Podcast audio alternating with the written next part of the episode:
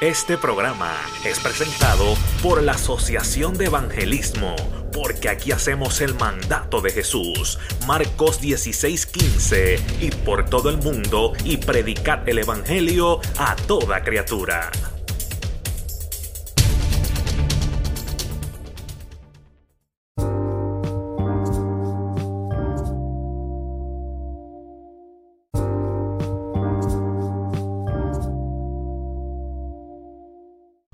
A Dios, aleluya. Vamos a hablar en este día acerca de Emanuel. Vamos a estar leyendo en Mateos capítulo 1, versículo 23. Y espero que compartas conmigo esta porción bíblica. Lo vamos a leer en el nombre del Padre, del Hijo y del Espíritu Santo. Amén.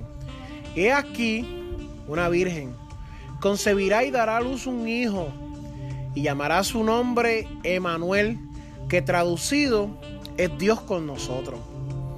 Cuando leemos en Isaías el capítulo 7 y el versículo 14, la Biblia dice que por tanto el Señor, Dios, Dios mismo nos dará señal. Nos dará señal de que la Virgen concebirá y dará a luz un hijo. Esta profecía es del nacimiento, la cual acabamos de leer en Mateo, del nacimiento milagroso de Jesús. Es tanto así de que Dios con nosotros, la Biblia dice que es aquel verbo que fue hecho carne y habitó entre medio de nosotros. A veces creemos cuando hablamos de Dios con nosotros, pues nos imaginamos a Dios en una montaña, lejos. Pero no es así. Dios vino aquí, Filipenses dice que Él vivió y tuvo padecimientos como tú y como yo y los llevó en su cuerpo. Cuando hablamos acerca de lo que eh, es Emanuel, lo que es Dios con nosotros, no es una revelación parcial de Dios con nosotros, amado. Jesús es Dios con nosotros en toda su plenitud. La Biblia en Colosenses capítulo 2, versículo 9 dice, porque en Él habita corporalmente toda la plenitud de la deidad. Aleluya. Emanuel es nuestro Salvador. Dios envió a su Hijo para que viviera entre nosotros y muriera por nosotros en la cruz. A través de la sangre que Cristo derramó, podemos reconciliarnos con Dios. Y luego vamos a estar hablando un poco más a profundidad de eso. Cuando nacemos de su Espíritu, Cristo viene a vivir en nosotros. ¿Cuándo es que nacemos de su Espíritu? Cuando nosotros le entregamos nuestra vida al Señor. Jesús es nuestro Emanuel y Él estará con nosotros para siempre después de su resurrección de entre los muertos. Aleluya, qué poderoso. Eh, antes de que Jesús volviera al Padre, Él hizo esta promesa. He aquí, yo estoy con vosotros todos los días, hasta el fin del mundo. Nada puede separarnos de Dios ni de su amor por nosotros, amados. Y es bien importante entender esto. Porque hay personas que entienden y dicen que ellos no necesitan a Dios como redentor, de que ellos pagan un precio, de que ellos mismos pueden santificarse, de que ellos mismos pueden justificarse y es algo que es incorrecto. Es algo que no es verdad. Cuando tú buscas, aleluya, en Efesios capítulo 2, aleluya, esto está poderoso. Y entiende y mira y lees. ¿Qué es lo que dice la palabra? Mira, amado, mira lo que dice la palabra aquí. Efesios capítulo 2, versículos 8 y 9. Porque por gracia somos salvos por medio de la fe.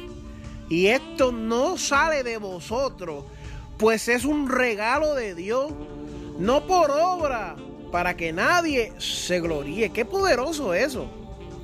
Qué poderoso que nosotros no podemos hacer nada para ser salvos. No, amado, que si pasa al frente y acepta al Señor, mira, amado, no, no lo saques fuera de contexto, porque tú y yo no podemos hacer nada para ser escogidos por Dios. Dios es el que nos escoge. Tú y yo no podemos hacer nada. Sin embargo, tú y yo sí necesitamos de ese Salvador, de ese Redentor, de ese hombre que nos limpia, de ese hombre que nos justifica, de ese hombre que nos santifica. Cuando yo oigo a gente que dice, yo eh, soy una nueva criatura. Dios me ha hecho nuevo. A veces yo me pongo a pensar, verdaderamente eso es real. Porque en Efesios capítulo 1, versículo 7 dice, en quien tenemos redención por su sangre, el perdón de pecados. ¿Estás entendiendo eso? Según las riquezas de su gracia. Quiere decir que Dios nos compró de vuelta por su sangre. Tú y yo no, tú y yo no podíamos hacer eso.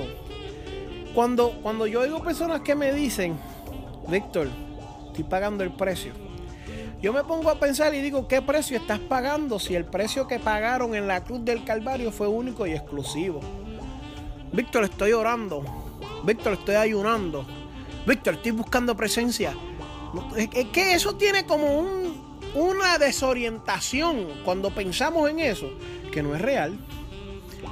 Dios, Dios, no permite que tú te auto eh, proclames, te autoaclames, que tú le lleves la gloria a Él.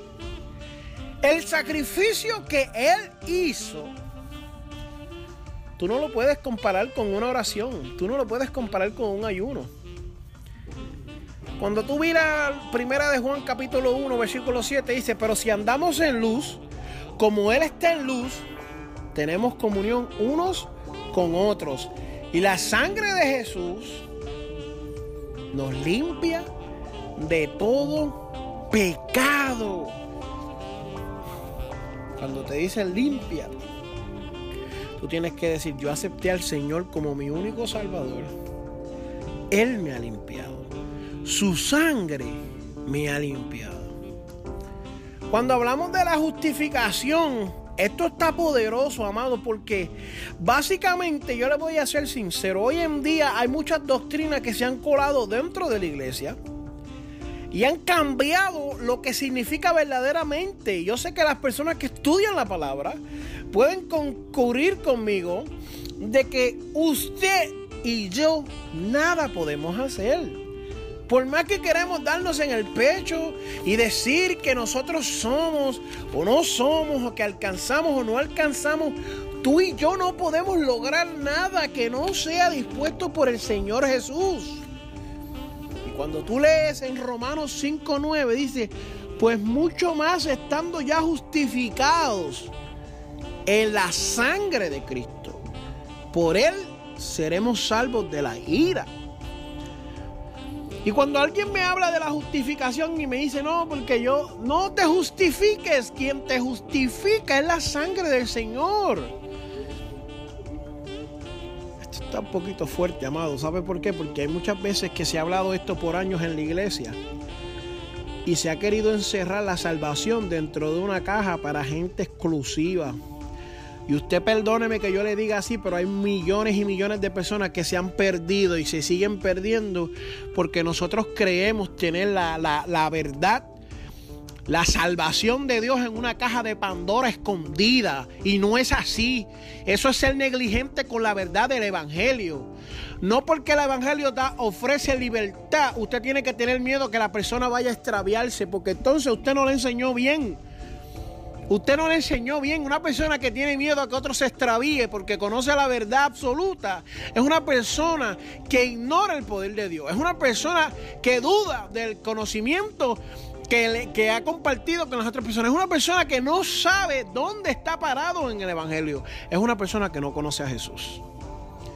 Porque cuando tú lees Hebreos 13, 12 eh, esto es lo que más me choca porque yo continuamente en muchas iglesias he escuchado cuando dicen, santifícate, santifícate, santifícate. Cuando yo escucho esto me choca. Porque la Biblia dice, por lo cual también Jesús, para santificar al pueblo mediante su propia sangre, padeció fuera de la puerta. ¿Qué quiere decir esto? Mira, cuando lo rompemos así, amado, mira. Usted fue vendido. Usted se extravió y usted fue vendido. Y Jesús era el único que tenía el precio para pagar. Nadie más. Si Jesús fue el único que tenía el precio para pagar, nadie más podía redimirte. No tus acciones, no tu, no tu comportamiento, no, no lo existe. Cuando tú quieres quitar la redención, no la quieres explicar, no quieres hablar de ella, le roba a Dios su gloria. Mientes, eres hipócrita con lo que Dios nos ha puesto en nuestras manos. La redención de Dios que ha depositado en nosotros, la redención que ha depositado en nosotros, para ser salvo, amado. Y usted se atreve a predicar y decir, no, es que no puede. La salvación la hemos alcanzado por la redención de Cristo. Aleluya. Eh, usted no entiendo qué evangelio cree. Cuando dicen límpiate, cuando hablamos de la redención, sabes que la redención se trata de alguien, aleluya, que entraba en un precio. Esta persona entraba con un precio. Y venía su maestro y lo compraba. Cuando hablamos de la historia de la mujer ramera con Oseas, ¿verdad? Si mal no me equivoco, el nombre del profeta Oseas, aleluya Aleluya. Quiero verificar bien y estar exacto en lo que voy a hablar. Porque no quiero permitir que por una palabra, un nombre que use equivocado. Eh, bendito sea el nombre de Jesús. Amén. Oseas y Gomer. Creo que así se llama su esposa. Y Gomer. Aleluya. Estoy buscando esto ahora mismo. Aleluya comer, correcto. ¿Qué sucede? Cuando leemos la palabra y buscamos la historia de Oseas y Gomer, Gomer fue una prostituta que le falló a su marido y se fue. Básicamente lo, lo abandonó. Pero este hombre ya se había casado con ella y cuando ella se pierde y se extravía, vuelve y cae en la industria de la fornicación y la están vendiendo una vez más como una esclava sexual. Estoy hablando de la palabra como dice la escritura. Vamos a entender lo que dice. Una mujer que se extravió, se perdió. Aleluya. Se, se, extravió. Como tú y como yo nos extraviamos. Cuando esta mujer se extravía, este hombre la compra una vez más. La recibe. Aleluya. Es que, es que si tú no crees en esta redención, no crees en el Evangelio cuando hablamos de la limpieza, cuando hablamos de que la sangre de Cristo nos limpia, yo me imagino a un niño corriendo y se cae y se ensucia todo. Y su mamá viene corriendo y lo limpia, lo lleva adentro, toma el tiempo, lo limpia, lo prepara, lo acicala y lo manda para afuera otra vez. Así mismo fue la limpieza que Dios hizo con nosotros. Que caímos en el lodo, que nos enfangamos, que nos ensuciamos pero Dios nos limpia. Aleluya, es que esto está poderoso. Cuando hablamos de la justificación, tenemos que entender que fuimos hallados culpables y nos justifican quitando la culpabilidad. Cuando usted lo lee en inglés dice justify. Justify significa just if I. Como que si yo no lo hubiera hecho. Te da una excusa por lo que había sucedido y no recibes el, el crimen, el castigo. Cuando hablamos de la santificación, amado hermano, estoy hablando de algo profundo, espero que en el Espíritu lo puedas recibir. Cuando hablamos de la santificación, vemos una historia poderosa desde el principio de la Biblia, ofreciendo sacrificios para santificarnos y poder tener una relación con Dios. Pero como nosotros no supimos apoderarnos de ese sistema, Dios en su infinita misericordia y su infinita bondad reforma ese sistema utilizando las leyes universales y muriendo Él, santificándonos a nosotros. Wow. Y después de que Cristo muere en la cruz, ya no se habla más de santificación, de manera de que usted tiene que ofrecer ningún sacrificio. Usted no tiene que ofrecerlo, aleluya. Cuando usted ofrece sacrificio, usted le roba a Dios. ¿Usted no entiende eso? Cuando usted ofrece sacrificio, cuando usted cree que usted está haciendo algo, es que es verdaderamente que te alejas de Dios. Cuando lees en Hebreo capítulo 4, versículo 14, dice, por tanto, teniendo un gran sumo sacerdote que traspasó los cielos, Jesús, el Hijo de Dios, retengamos nuestra profesión, Emanuel, Dios con nosotros. Dios con nosotros. Esa era la promesa, Dios con nosotros. Porque no tenemos un sumo sacerdote que no pueda compadecerse de nuestras debilidades sino uno que fue tentado en todo según nuestra semejanza, pero sin pecado. El segundo Adán. Así como el primer hombre fue creado a su imagen y su semejanza, este fue tentado en todo según nuestra semejanza, pero no pecó. Y dice el 16, acerquémonos pues confiadamente al trono de la gracia para alcanzar misericordia y hallar gracia para el oportuno socorro. Lo único que Dios quiere es salvarte, amado. Este mensaje se trata de salvación, trata del amor de Dios, trata de quién es Cristo. Se revela a nosotros que nuestro pecado nos había alejado, pero ahora Cristo se acerca a nosotros. El Evangelio, el cristianismo,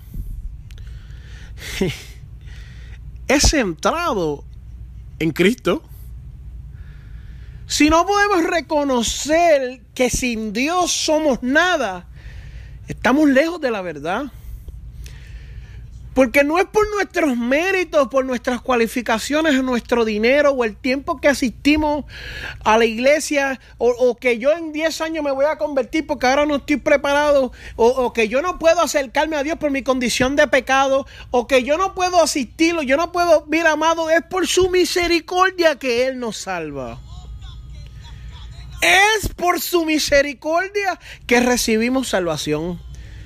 Ningún lugar, en ningún lugar, en ningún lugar dice, en ningún lugar, en ningún lugar en la Biblia, dice, en ningún lugar te dice que tú tienes que, eh, eh, por, por esto, tú eres salvo, ¿no? Dice que por gracia soy salvo. ¿Qué es la gracia? Un regalo. Jamás ni nunca en la Biblia Dios te cobra esa salvación. Jamás ni nunca Dios dice, no, la salvación es así. Y ahora vamos a hablar algo serio. Mira, eh, serio dentro de ese punto, ya hablando serio. Usted no puede pretender tampoco que la salvación no tiene condiciones. Y las cosas como Dios no las habla, y esto de que dice que por salva soy eh, por gracia soy salvo, eh, por medio de la fe, y esto no es por obra, no podemos tampoco malinterpretar esto. Pero de eso no es lo que estamos hablando. Y yo no voy a, estar tratando de explicar lo que yo estoy diciendo, porque yo te estoy predicando a ti, alma, que necesitas al Señor, que crees que Jesús no, no, que te ha abandonado por tu estado de pecado, pues yo te tengo que decir que no. El sistema religioso del mundo, eso es lo que quiere poner en tu mente, que tú tienes que ir a la iglesia y tienes que arrodillarte y confesarte y así eres salvo. Y no es así. Lo que tú tienes que hacer es agarrarte de ese regalo, tener fe y tener una amistad verdadera con Dios para ser salvo. No puedes hacer nada, aleluya, no puedes orar para ser salvo, porque no es por obra. No puedes ayunar para ser salvo. Y esto hay que le molesta a muchas personas y no lo, no lo comparten. Pero no es por, no es por las obras. No es por las obras, amado. Tú y yo necesitamos entender de, que la salvación es a través de Jesús. Emanuel es Dios con nosotros, revelándose Dios a través de la persona de Jesús para salvar a su pueblo. De aquel primer pecado que fue Adán en el jardín del Edén, Jesús viene a redimirlo. Así como por Adán entró la muerte, por Jesucristo entró la redención. Por Jesucristo entró la salvación. Por Jesucristo entró la segunda, la segunda resurrección. Aleluya. Qué poderoso. Qué poderoso poder entender de que nosotros éramos culpables. Y cuando fuimos a tomar nuestra sentencia, Jesús con nosotros, Dios con nosotros, Emanuel, dijo, yo cargo la sentencia. La sentencia no fue omitida, la sentencia fue dictada y el castigo se cumplió y se cumplió en Jesús. Tú y yo nos recibimos ese castigo.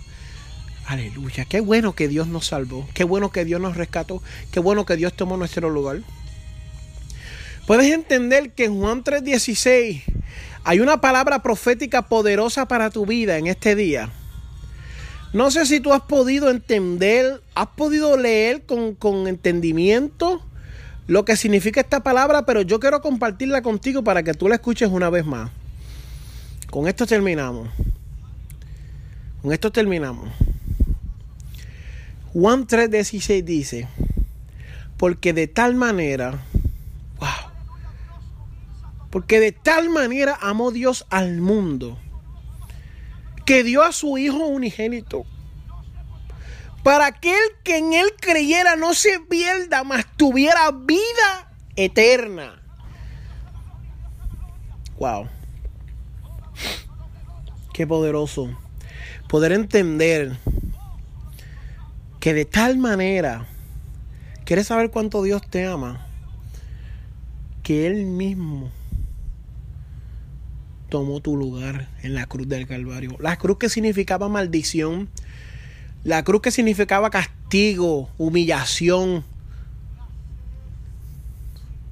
La cruz que vino a lastimarnos, la cruz fue para condenarnos.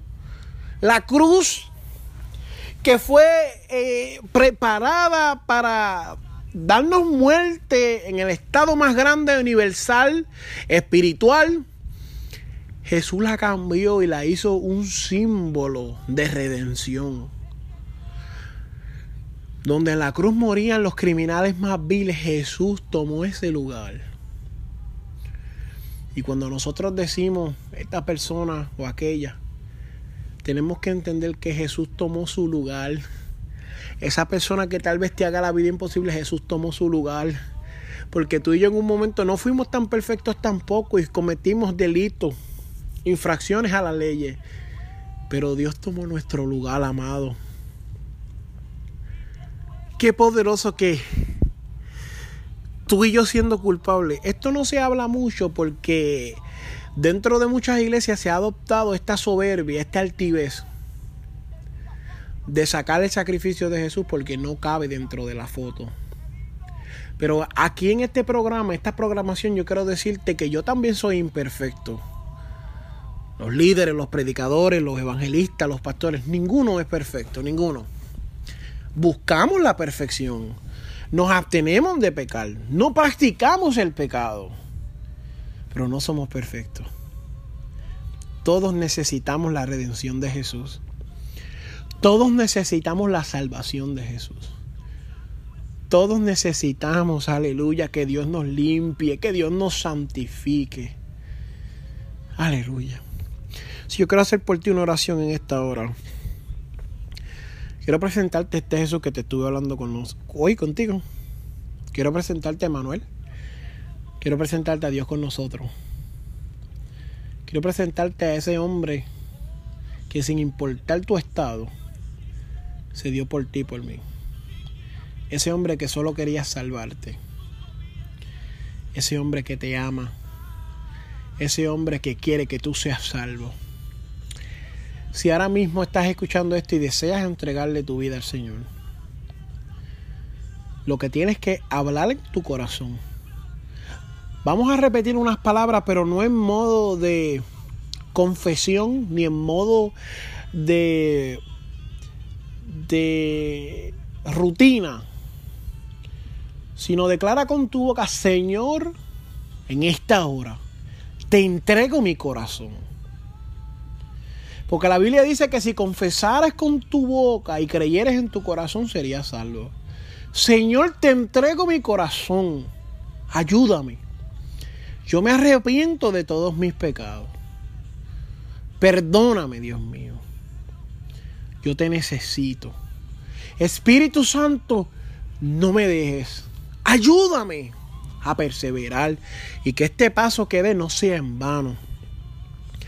Señor, en esta hora yo te pido que seas tú glorificándote. Yo no necesito ir a las redes sociales y postear que se convirtieron 150 almas o 500 almas o 1000 almas. Yo necesito que tú salves las vidas a través de estos mensajes. Aunque no me des un recibo de lo que estás haciendo, yo sé que tú estás trabajando. Aunque yo no lo vea, Dios mío, yo sé que tú estás trabajando. Así que te damos gracias, Dios, por esas vidas que se han convertido en el día de hoy. Por esas personas que en el chat de Facebook están escribiendo ahora mismo, Dios mío, que le dan su vida a Jesús. Por estas personas que a través de Spreaker le están escribiendo y diciéndonos que su vida ahora le pertenece a Jesús. Las personas que vamos a alcanzar a través de los diferentes programas eh, eh, en YouTube y en los demás canales, Dios mío. Yo sé que tú lo vas a hacer, Dios. En el nombre poderoso de tu Hijo amado, te damos gracias, Dios. Toda la gloria es tuya, Señor. Amén y amén.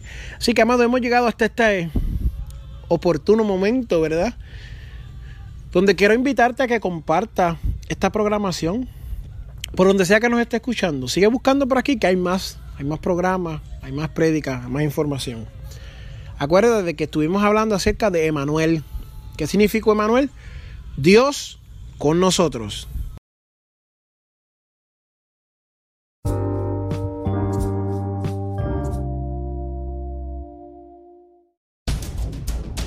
Este programa es patrocinado por Vida Cristiana TV en Facebook.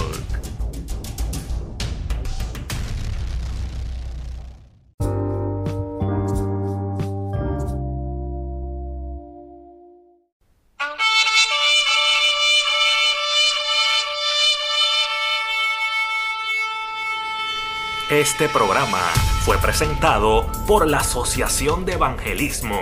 Hebreos 4:12. Ciertamente, la palabra de Dios es viva y poderosa, y más cortante que cualquier espada de dos filos. Penetra hasta lo más profundo del alma y del espíritu, hasta la médula de los huesos, y juzga los pensamientos y las intenciones del corazón.